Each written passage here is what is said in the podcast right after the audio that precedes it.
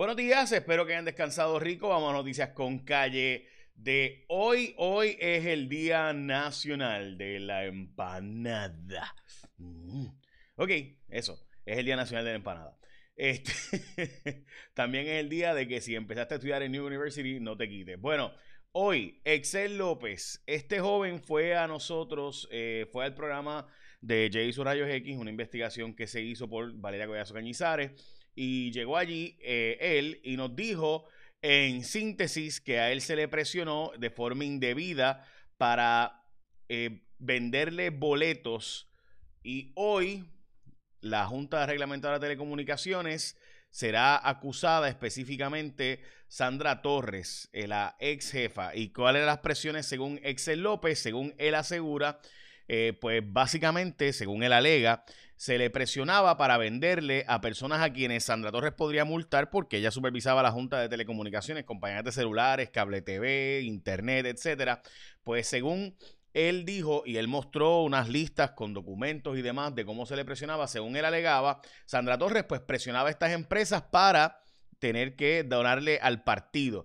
Recuerden que Ricky había hecho unas peticiones de que había que presionar a gente para donar al partido, para conseguir chavitos para el partido.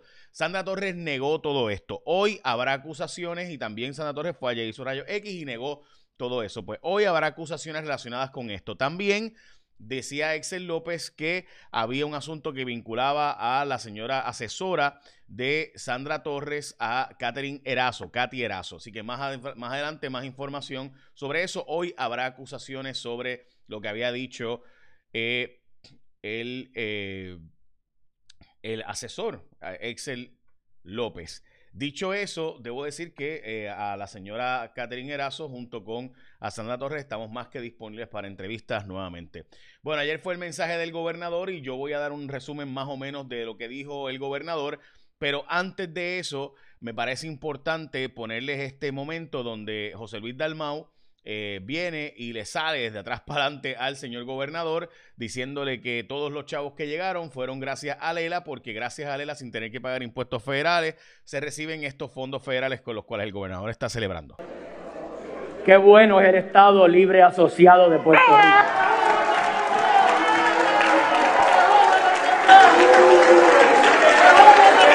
Gracias a esa relación recibimos todos los millones que usted acaba de anunciar. Y estoy de acuerdo con usted. En la Asamblea Legislativa, donde hay mayor representatividad del pueblo, la mayoría manda. Y el que ignora el mandato del pueblo no merece su respeto. Estoy de acuerdo con usted.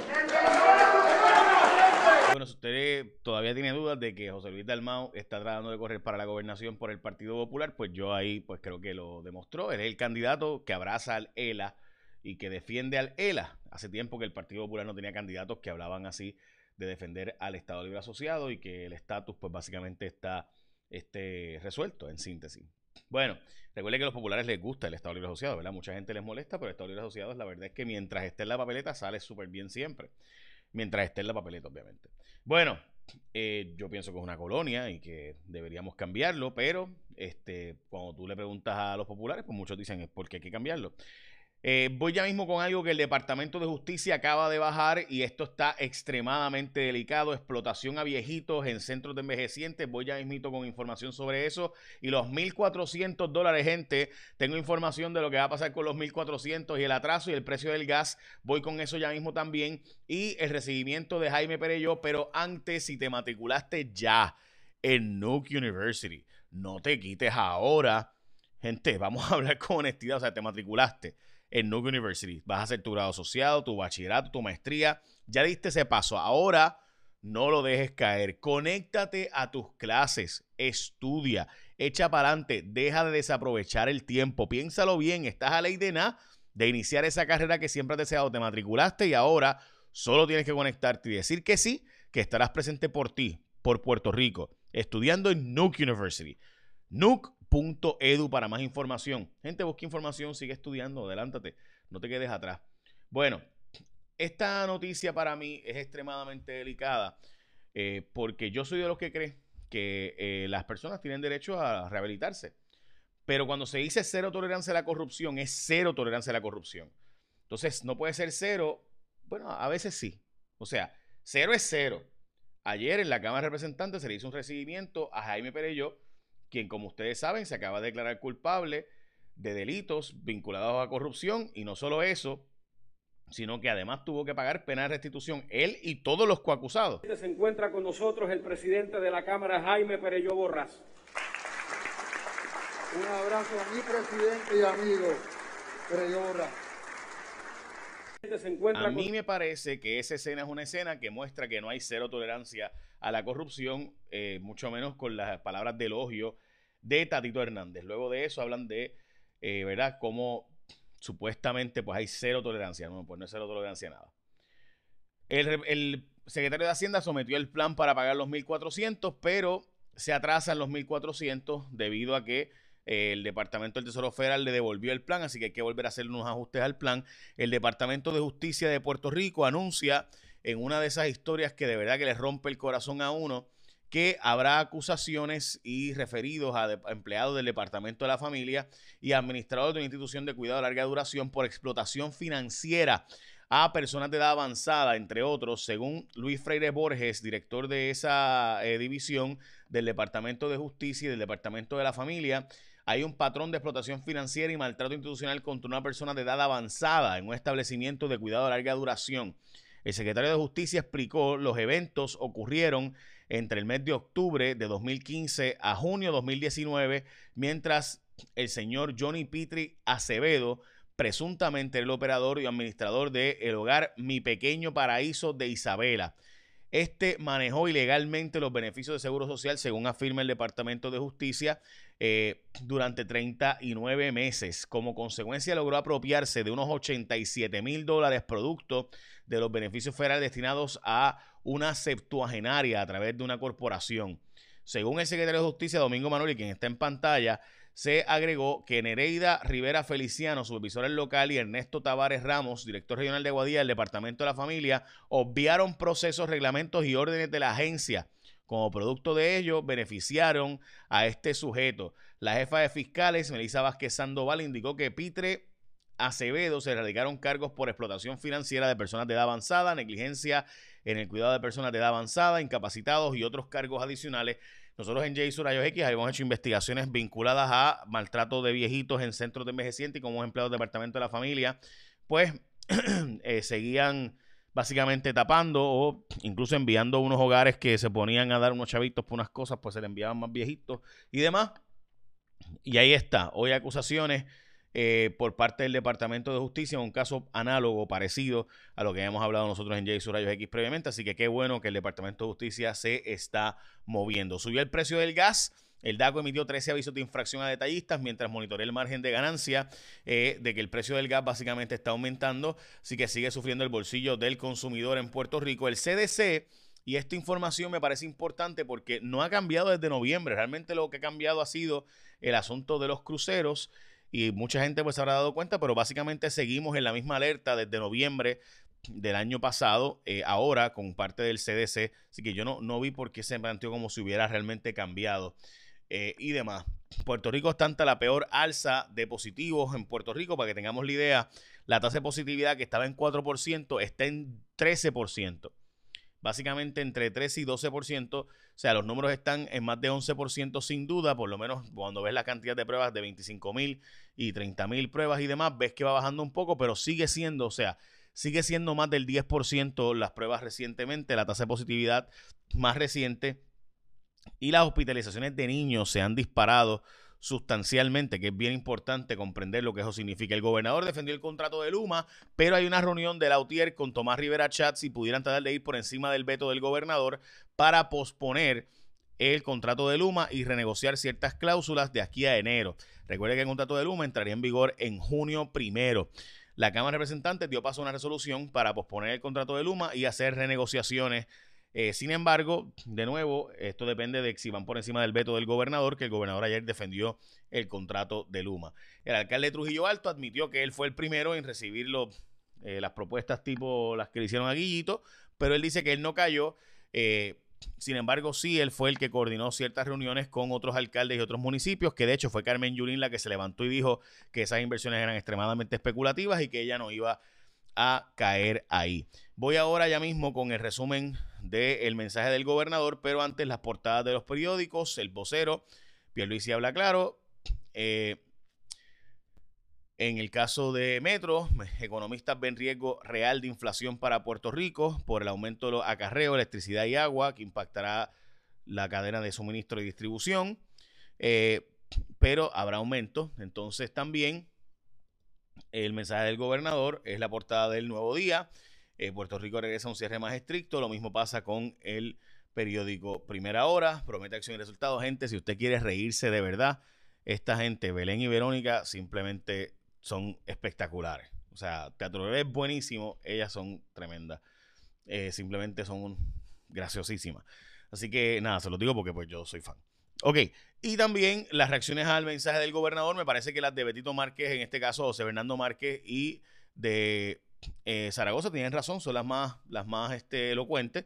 Eh, junto con la de Tatito Hernández aquí, el 80% de su discurso era fondos federales, básicamente lo mismo dijo Zaragoza, todo pues cómo manejar los fondos federales, eh, así que no hay propuestas locales, más allá de, administrar los fondos federales.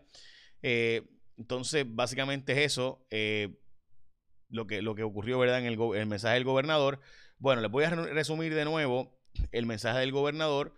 me parece relevante tocar unos cuantos temas de los que el gobernador presentó, así que mis excusas a quienes les parezca ahora muy largo es resumen, pero en síntesis, pues me parece que tenemos, o debería yo por lo menos, tratar de decirles a ustedes pues lo que fue el resumen del mensaje del gobernador si ustedes no lo vieron. Primero que todo, eh, sobre el COVID, dijo que va a haber una nueva orden ejecutiva empezando este viernes, así que toda la gente que se casaba este fin de semana tendrá issues. El toque de queda será de las 10 de la noche a las 5 de la mañana, los comercios cerrarán a las 9, se prohíban actividades de aglomeración y demás. Eh, también desde el lunes 12 de abril se podrá eh, vacunar todo residente de Puerto Rico 16 años o más. Así que importantísimo eso. También toda obra de construcción va a ser un proyecto crítico, así que se hizo una orden ejecutiva para hacer ahora eh, como estado de emergencia de infraestructura en Puerto Rico y se programará eh, básicamente 3.000 hogares que serán reconstruidos, reubicados en Puerto Rico debido a los huracanes y pandemias y terremotos. También se darán subsidios de vivienda a unas 1.400 personas. Se hará finalmente, según él, eh, el final, a extender la PR5, terminar la PR10 eso llevan diciendo los 800 años, los, ¿verdad? Pero ahora, ahora están los fondos, así que veremos a ver. Supuestamente va a desarrollar la base Rupert Rhodes con los fondos federales que vienen ahora. También se va a convertir en expreso la, PR2 de Entratillo y Aguadilla, parecido a lo que hizo eh, lo que se hizo entre Ponce y Mayagüez, de básicamente eliminar las luces hasta San Germán, eh, por lo menos. Entonces se declaró un estado de emergencia en la transportación en las islas municipios eh, de Vieques y Culebra para agilizar el asunto de eh, las, lanchas eh, y demás. Dijo que sí al contrato de Luma, como les mencioné. los municipios no van a recibir más recortes y se les va a quitar la aportación a salud, que es una aportación de muchos millones de dólares que los municipios llevan peleando mucho tiempo. Y se le va a dar a los municipios cerca de mil millones para carreteras municipales, alumbrado, vivienda, proyectos de desarrollo económico y demás. 100 millones en partes iguales en los municipios de San Juan y Mayagüez. O sea, 100 millones a Mayagüez, 100 millones a San Juan para desarrollo de obra permanente. El Departamento de Educación específicamente recibirá la reapertura de más escuelas y se van a mejorar 650 escuelas que tienen defectos estructurales. Específicamente, creo que estaba hablando ahí de la columna corta y demás. Eh, y también eh, hay un plan de 2.300 millones de FEMA para reparación y reconstrucción de escuelas. Gente, perdónenme que estoy leyendo un resumen que traté de, hacer. Eh, no me voy a acordar de todo, obviamente. Este, hay 28 millones para el pago eh, a los maestros transitorios, un aumento que se le había prometido. Eh, también hay un plan para remediar con eh, casi un billón de dólares el rezago de estudiantes, que como saben hay un estudio de McKinsey que dice que son 8 o 12 meses los que se han atrasado nuestros estudiantes y ellos no están incluyendo a Puerto Rico ahí, que había pandemia, terremotos y huracanes. Entonces, eh, darán eh, los créditos por dependiente, como saben son 300 millones para 350 mil familias, también 600 millones para expandir el programa de crédito por trabajo. Esto es bien importante, pero hay que hacerlo bien, gente. Eh, también aumentos temporeros por 600 millones a los cupones, el PAN. también Eh, en cuanto va a darse 50 millones para la policía, para mejor equipo y demás, y van a tratar de mejorarse la respuesta de 28 minutos que está ahora entre bomberos, policías y demás, a 15 a 17 minutos, según él dijo. Eso, ese dato de 26 a 28 minutos, yo no estoy seguro si fue de la policía o de los bomberos. Así que tengo que dar el seguimiento porque me interesa mucho saber si ese número de que la policía tarda 26 a 28 minutos es demasiado. También, y me perdonan de nuevo, le estoy leyendo un resumen que traté de hacer. Eh, el gobernador eh, planteó la equidad de género eh, como política pública y darle más fondos a la Oficina de la Procuradora de la Mujer. También, en cuanto a corrupción, se va a usar la Universidad de Puerto Rico para adiestramiento de los servidores públicos y no más recortes a la Universidad de Puerto Rico. También dijo que va a hacerse una identidad electrónica de acceso para hacer una interconexión entre Hacienda, Asume, Policía, Justicia, Crimen. Aquí hay un dineral, gente. Aquí hay una cantidad de dinero para hacer básicamente una identidad electrónica, o sea, una página, una aplicación para que tú tengas acceso a todo el gobierno a través de, tu, de un portal del gobierno, para que tú tengas acceso a todos los datos del gobierno. Me parece extremadamente importante eso, pero hay que ver esos contratos y que finalmente esto funcione, no sea una forma de darle todos nuestros datos a hackers, como ustedes saben. Bueno, eh, también básicamente hacer un pasaporte del COVID, me pareció importante eso. Muchos estados están prohibiendo hacer eso, mientras que en Puerto Rico lo vamos a hacer. Los demócratas están empujando que se haga eso, los republicanos no. Eh, así que importante esa diferencia. En cuanto a desarrollo económico, pues hacer de Puerto Rico un centro de, manufactura biomédica entre Estados Unidos y demás. O sea, regresar básicamente a las farmacéuticas que se han ido a Europa, India y China. Eh, también buscará trabajar la extensión, la extensión del cabotaje aéreo adicional para los aeropuertos de Isla Verde, Aguadilla y Ponce. Eh, también va a darle más fondos al DMO y expandir el turismo, según él menciona, y demás.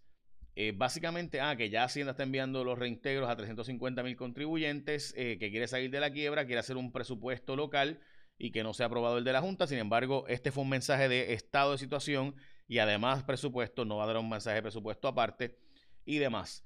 Uh, y terminó diciendo, hablando de la estadidad, y habló de un montón de fondos federales que van a estar distribuyéndose en Puerto Rico. Básicamente fue un mensaje más de cómo manejar los fondos federales que otra cosa. So, en síntesis, ese fue el resumen, o ese es el resumen del mensaje del gobernador. Y me parecía pues relevante aquellos que no lo vieron, pues que más o menos lo pudieran ver, porque mucha gente en Puerto Rico, pues cuando como empezó a las seis y pico, por atraso de la Cámara de Representantes, pues eh, mucha gente no lo vio. Así que de nuevo, mis excusas, sé que el resumen duró mucho más de lo normal, pero pues quería darle un resumen de básicamente todo lo que mencionó el gobernador. Si ya te matriculaste, ahora conéctate y comienza tus clases en Nuke University. Entra a nuke.edu, no te quites, este es el momento de dar para adelante. Y básicamente, ah, también importante, baja mi aplicación porque hoy le daremos seguimiento al caso de la Junta Reglamentaria de Telecomunicaciones y alguien valiente, que pase lo que pase, me parece valiente, si él cree y genuinamente está seguro de que se hizo, eh, que se le presionó para vender boletos para la campaña de Ricardo Rosselló a quienes ella estaba eh, supervisando. O sea, es decir, Sandra Torres supervisaba las empresas de celulares, telecomunicaciones, eh, cable TV, internet. Y si es cierto, aunque ella lo niega, que este sujeto creyó y fue y testificó y un fiscal va a radicar acusaciones hoy me parece extremadamente importante. Así que baja mi aplicación para que tengas el update de todo lo que pasa en ese caso, que vamos a estar más que al pendiente. Ahora sí, échame la bendición, que tengas un día productivo.